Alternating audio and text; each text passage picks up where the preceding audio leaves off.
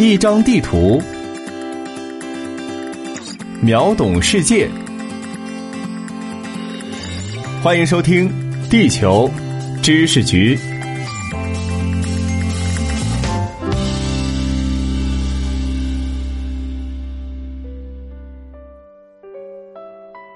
各位听众，你们好，我是零零二号地球观察员海峰。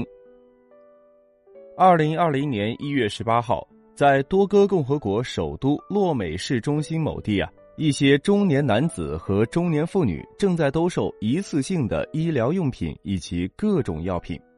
他们手中药品的包装呢，在日光下看起来破破烂烂，有的边角都裂开了，甚至啊，有些药的盒面连生产日期或者批号都没有。这明眼人一看就知道，这些绝对不是正规的药品。但是呢。卖主身边依旧有不少人围观询价。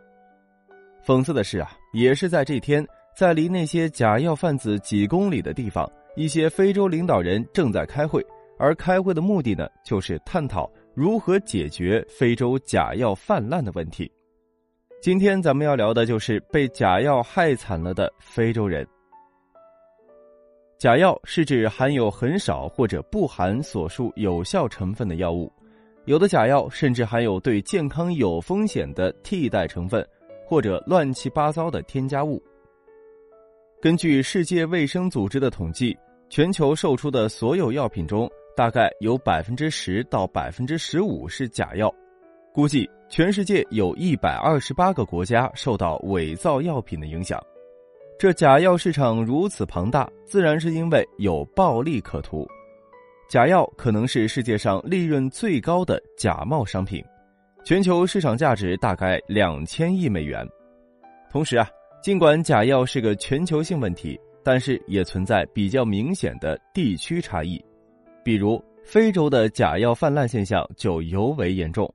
世界卫生组织统计的全世界国家或地区监管机构激获情况通报表明，二零一三年到二零一七年之间。售出的所有假药当中，有百分之四十二都来自于非洲。在像尼日利亚这样情况严重的个别国家，假药甚至可以占到所有医疗产品的百分之三十到百分之六十。在下方有我局为大家准备的一张统计图，这上面显示的就是各区域向世界卫生组织报告的假药占比。当然，这个数据啊不能代表各区域的真实情况。因为呢，报告的数量与政府的禁假意识和成果有关。而在伪造的药品当中，疟疾治疗物占到了百分之十九点六，抗生素占到百分之十六点九，是非洲假药市场的重点药品种类，其余药品也均有涉及。这假药泛滥给非洲国家人民带来了巨大的伤害，这浪费钱啊，只是小事儿。但是使用的假药如果没办法发挥正常的功效，疾病得不到治疗，往往会恶化。如果仍然得不到正规治疗，最坏的情况就是死亡。而当假药成分本身就有致病性时，最坏的结果依旧是致死。据世界卫生组织估计，非洲每年大概有十万人死于服用伪造或不合格药物。当然。非洲国家假药泛滥是多种因素共同作用的结果，一是患者需要的药自己买不起，对于多数非洲患者及其家人而言，药品价格是重要的考虑因素，尤其啊，当医保没有覆盖某种药而需要自掏腰包，但是正品药价格过高的时候啊，人们就倾向于在街头市场或者网上的无牌供应商那里购买来源不明的药品。二是因为需要的药买不到，如果某种药品向来稀缺，或者当某种大规模疾病突然爆发，导致必要医疗产品大规模短缺的时候啊，假药商就会钻空子，寻药不得的群众啊也顺势买账。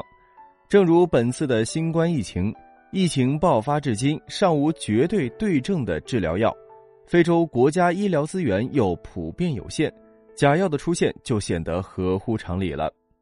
甚至根据经合组织估计，新冠肺炎治愈药可能会使假冒贸易额增加数百万美元。第三，是因为非洲多数国家存在严重的治理问题，腐败已经渗透到医疗部门，不法人员得以利用漏洞大做假药生意。这人穷、资源少、管理差，这三个造假团伙最喜爱的因素凑齐了。在非洲国家假药交易当中啊，以尼日利亚、贝宁、加纳、多哥、科特迪瓦等西非国家情况最为严重。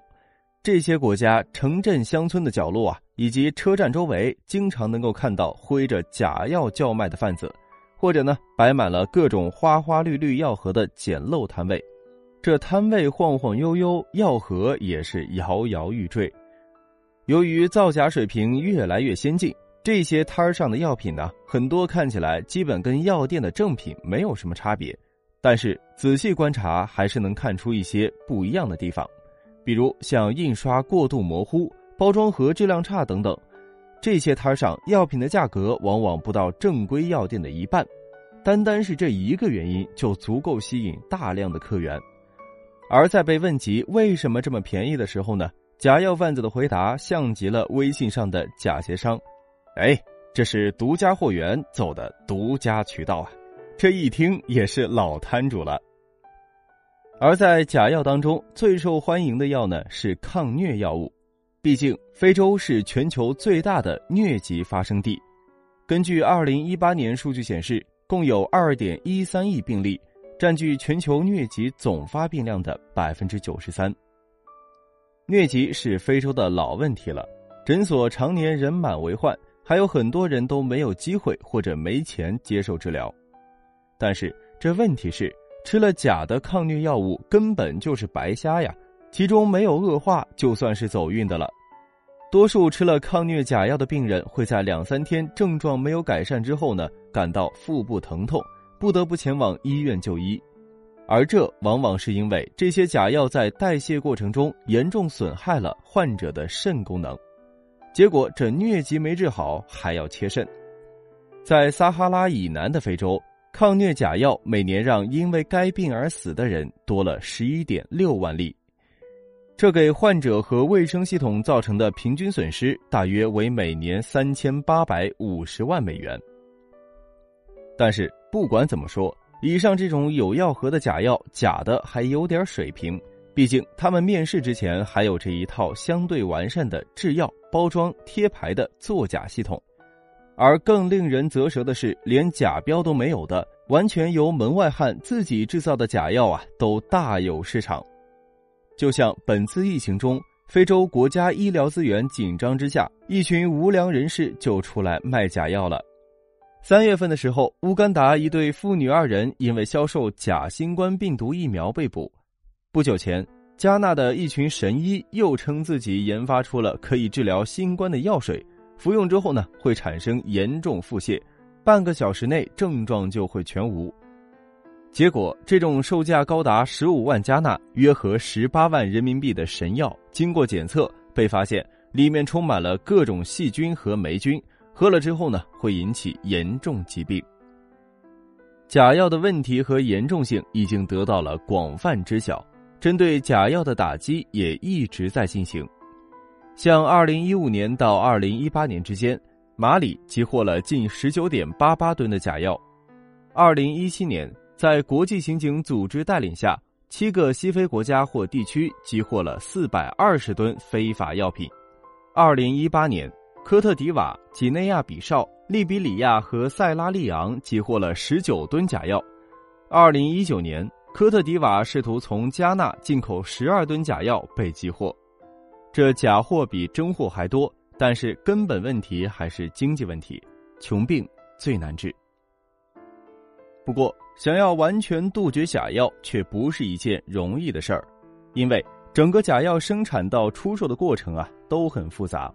从大型国际假药链条来说，由于参与国众多，而且制造商为了掩盖踪迹，往往在药品包装盒上回避真实原产国或者制造国的信息。这必然导致药品的可追溯性差，而追踪能力又与基础设施和跨境跟踪能力有关，恰巧这些非洲国家都不太具备。而就地区性的小型假药产业来说，根据团体规模小、数量多、过于分散的特征，也让非洲国家感到头疼。下方有我局为大家准备的一张图片，可以看到很多都是在隐蔽的地点售卖，用行李箱装着，警察来了提着箱子就能跑。不过，与其说束手无策，倒不如说是重视程度不够。毕竟，非洲一直以来甚至连关于假药的官方数据收集都没有。还倾向于将医疗和腐败视为没有交集的两个领域。率先为打击假药做出里程碑式举动的，还是非洲的社会企业家。